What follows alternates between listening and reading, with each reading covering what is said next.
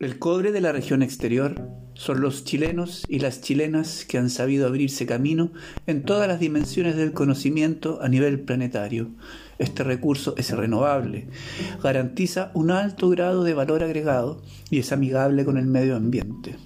Este potencial creativo es parte del patrimonio nacional, que se enriquece con la contribución de más de un millón de compatriotas altamente calificados.